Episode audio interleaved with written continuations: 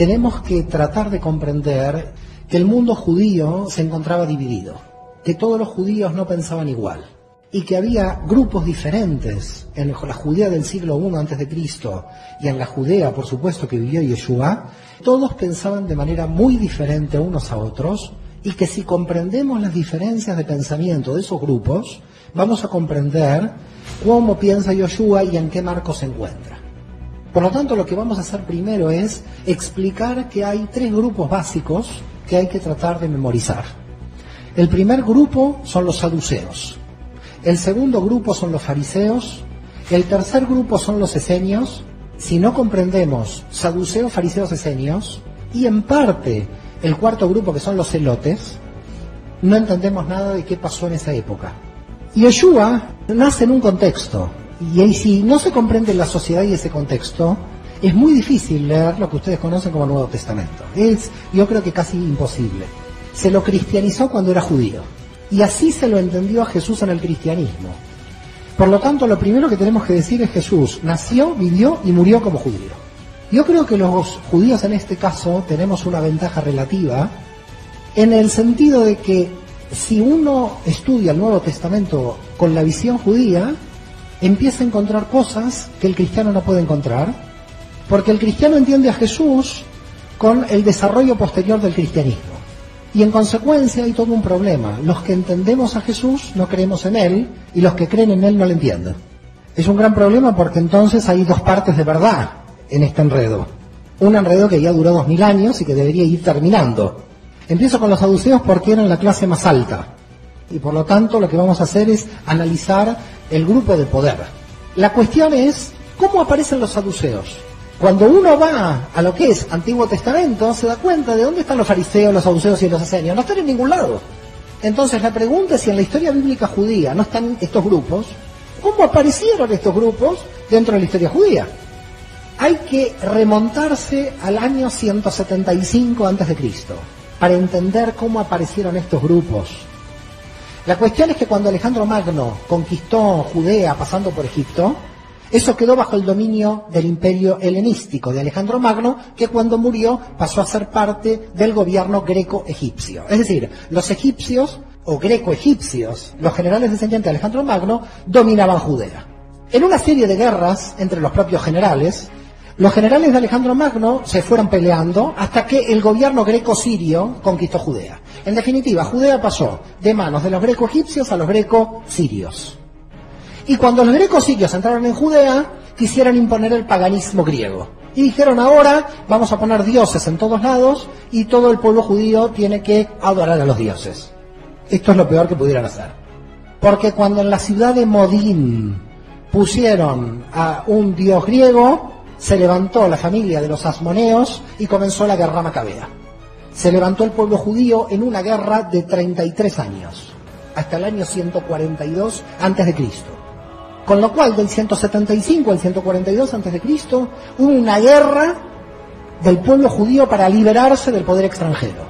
Hasta que en el año 142 a.C., Judea se, se declaró libre e independiente del poder griego y volvió a obtener la independencia que había perdido cuando Nabucodonosor había conquistado Jerusalén en el 586 a.C. Por tanto, ¿qué tenemos? Los macabeos entran en Jerusalén. El ejército judío contra los griegos, entra en Jerusalén, milagro. ¿Qué pasó? ¿Lo recuerdan? Hanukkah, las ocho velitas. ¿Qué pasó entonces? Se liberó el templo de Jerusalén. Pero esto que vemos Hanukkah, que todo el mundo festeja y estamos todos contentos, creó un problema político brutal. Cuando los macabeos con el ejército judío entraron en Jerusalén, los sacerdotes del templo le dijeron, ahora tenemos que buscar al rey de Israel, que tiene que ser descendiente de David. Y los macabeos no eran descendientes de David. Y los macabeos dijeron, nosotros luchamos 33 años por el pueblo de Israel. Y ahora no podemos ser los reyes de Israel porque unos sacerdotes del templo quieren buscar al descendiente de David. ¿Qué pasa cuando el Tribunal Constitucional en un país está en contra del gobierno? Lo cambian. El gobierno lo borra. Y entonces hace que el poder legislativo esté a favor y el Poder Judicial a favor del poder político. ¿Qué hicieron los macabeos cuando vieron que estos sacerdotes del templo se oponían a la autoridad macabea? diciendo vamos a buscar el descendiente de David, que tiene que ser el rey de Israel real. Los macabeos dijeron, ¿qué me importa si no soy descendiente de David? Yo quiero ser rey de Israel. Por tanto, los macabeos se impusieron como los reyes de Israel. Y siguieron gritando los sacerdotes. Me gritan mucho, saco los sacerdotes. Los volaron a todos los sacerdotes del templo. Adiós a los sacerdotes. Voy a poner sacerdotes míos en el templo de Jerusalén. Y se creó un grupo de sacerdotes adictos al régimen. Estos son los saduceos. Los saduceos nacen cuando el ejército macabeo conquista Jerusalén y los sacerdotes del templo no reconocen la autoridad de los macabeos porque buscan a un descendiente de David. Y por lo tanto, los saduceos son aliados permanentes de todo régimen político.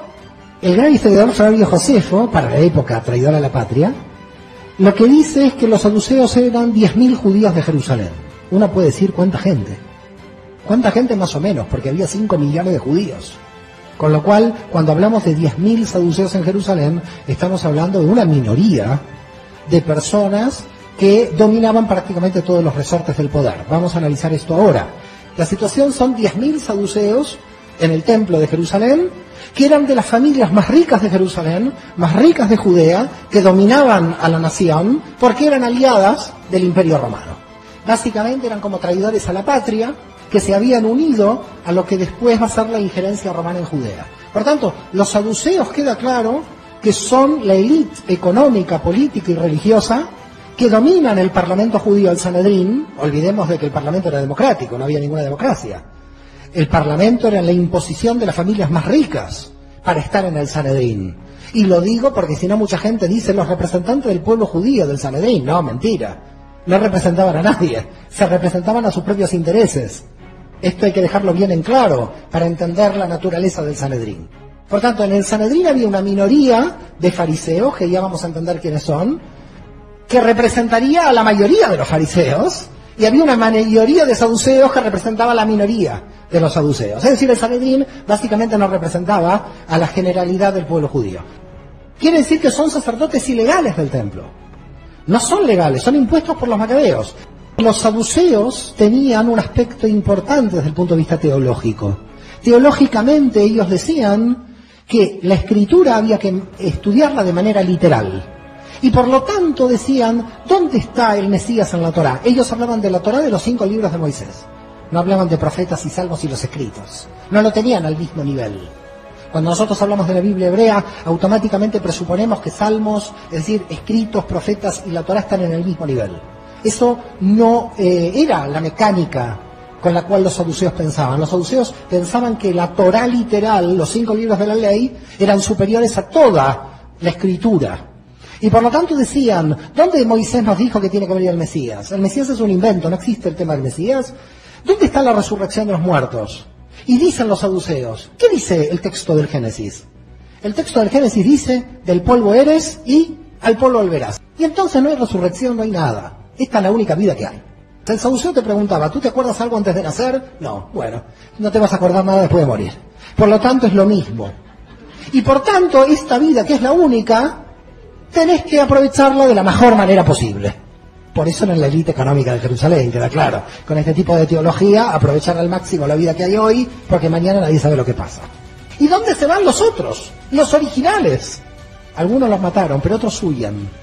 Se van a Qumran. Nacen los esenios. Los esenios, los judíos del desierto de Qumran, son los verdaderos sacerdotes del templo de Jerusalén, que se fueron a Qumran para escapar de la política nefasta de conquistar y dominar el templo. Los esenios van porque dicen que vuelven a la máxima ortodoxia. Viendo que el templo está corrompido, es corrupto, entonces se van al desierto. ¿Dónde se manifestó Dios a Israel? ¿Dónde se manifestó Dios a Moisés? En el desierto. ¿Qué estaban haciendo los sacerdotes? Volvían a la conexión original. Y ahora el templo no era lo intermediario. Ahora volvemos a la relación original con Dios, que está en el desierto.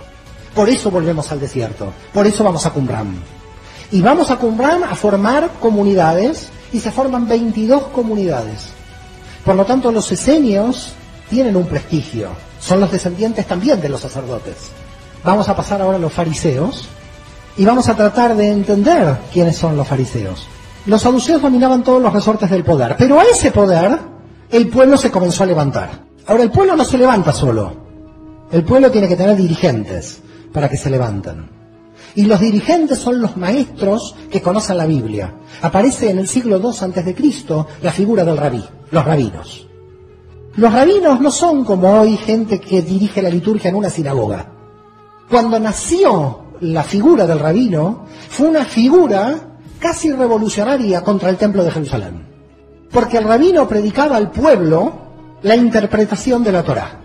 Y con lo cual el rabino comienza a tener autoridad de interpretación. Con los saduceos no hay autoridad de interpretación. Venga, usted hizo un pecado, hizo una transgresión, tráigame un cabrito, mátelo aquí y se acabó. Por supuesto, cabrito que se lo comían los saduceos. Entonces, mientras mayor pecado, más cabritos. Era un negocio increíble. Y los fariseos le sacaron el negocio. Porque los fariseos dijeron con el arrepentimiento, ya basta. ¡Hoy Dios! ¿Cómo el arrepentimiento? Sigan trayendo los cabritos que tienen que inmolar en el templo. A mí no me interesa el arrepentimiento, decían los saduceos. Yo quiero los cabritos para comer. Por tanto, el sistema de sacrificios con respecto al tema de la teshuvá, como se dice en hebreo arrepentimiento, empieza a cambiar.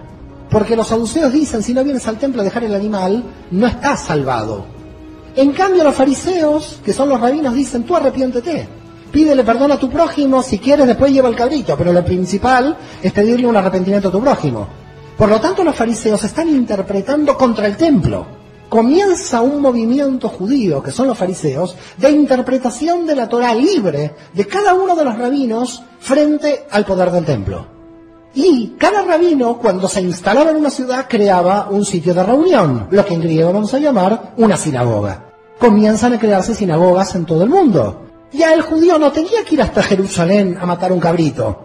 Ya el judío en su sinagoga, en Atenas, podía tranquilamente orar y quedarse en Atenas.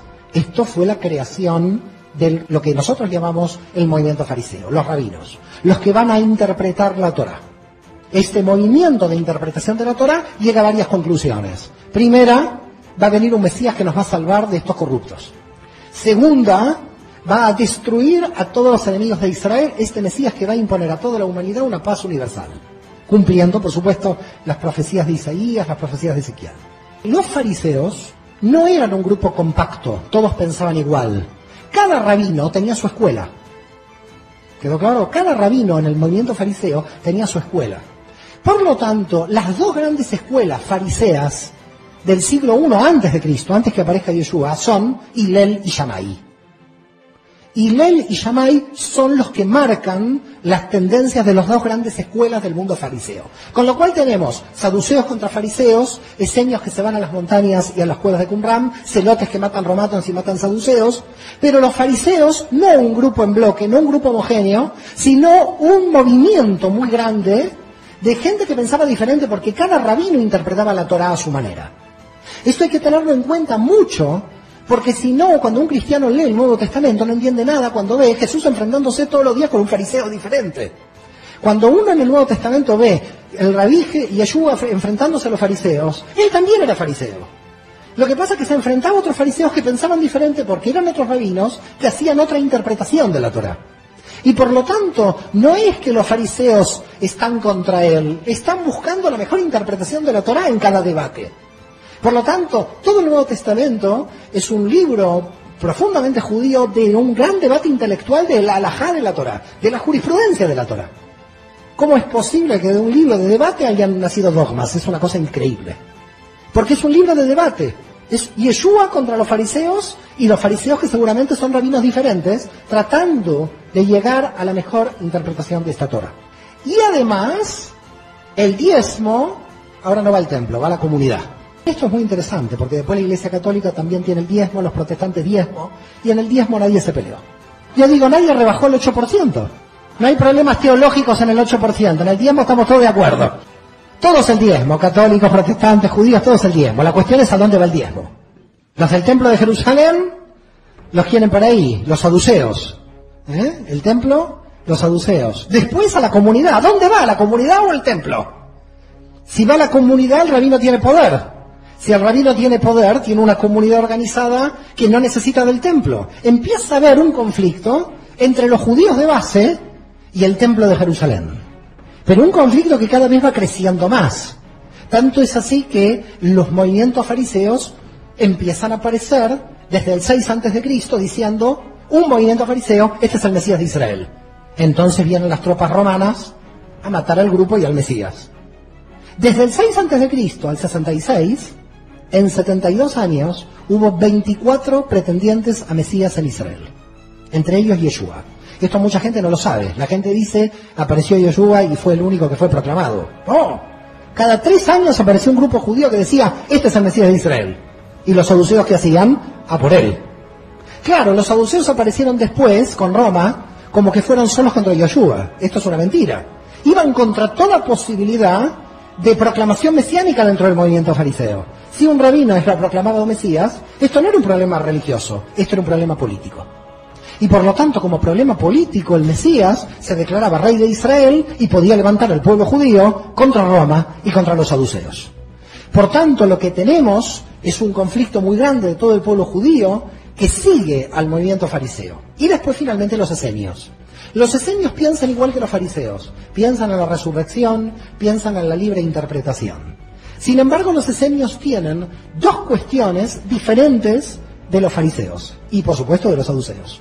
No creen en el diezmo, creen en el 100% de los bienes. ¿Quiere ser del grupo?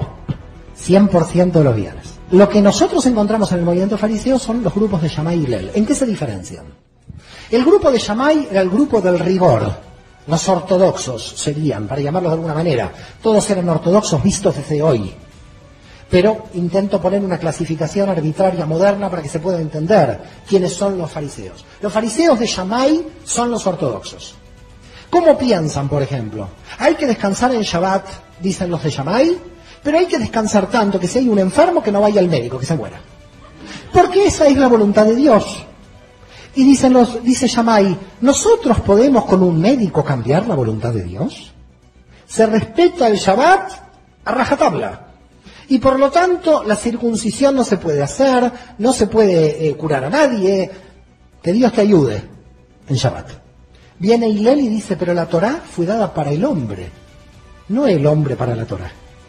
En el texto del Talmud del año 50 antes de Cristo, Hillel está diciendo el sábado fue dado para el hombre, no el hombre para el sábado, digamos, lo que después va a decir Yoshua en el texto del Nuevo Testamento, aparece Miguel en el 50 antes de Cristo y nosotros los judíos lo tenemos en el Talmud.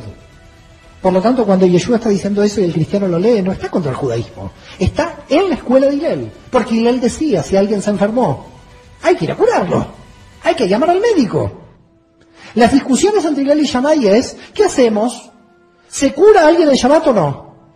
¿Qué discusiones son esas? Uno lee el Nuevo Testamento y ¿dónde están estas discusiones? Y Yeshua curándole un enfermo y otros fariseos diciéndole no se puede curar. Esta es la copia, unos años después, de los mismos debates que 70, 80 años antes y y Shammai habían comenzado.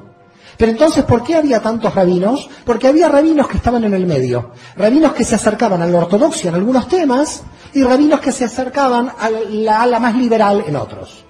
Y entonces ahí nos vamos a acercar, por ejemplo, a un pensamiento de Yoshua interesante.